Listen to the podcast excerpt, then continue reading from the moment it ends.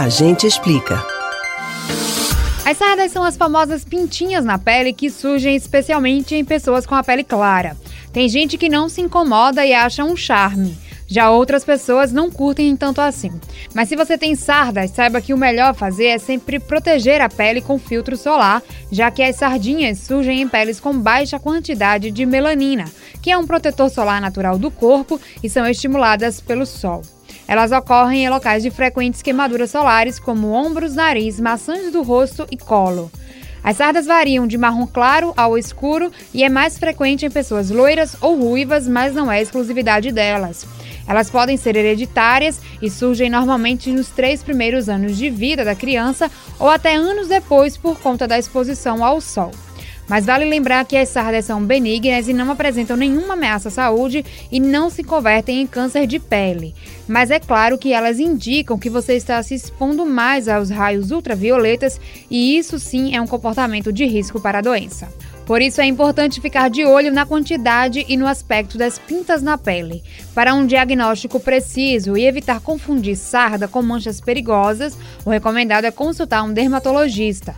O profissional vai averiguar se realmente se trata de uma sarda ou outra lesão com pigmento. As manchinhas podem ir clareando gradualmente, mas é possível se submeter a tratamentos que as clareiam mais rápido.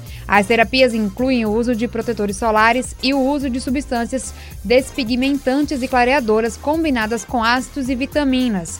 É o caso dos peelings superficiais, por exemplo. Mas essas medidas devem ser devidamente orientadas por um especialista. Mesmo com tratamento, porém, é difícil fazer com que as manchas desapareçam totalmente. O ideal é apenas não deixar a pele queimar, garantindo a proteção solar.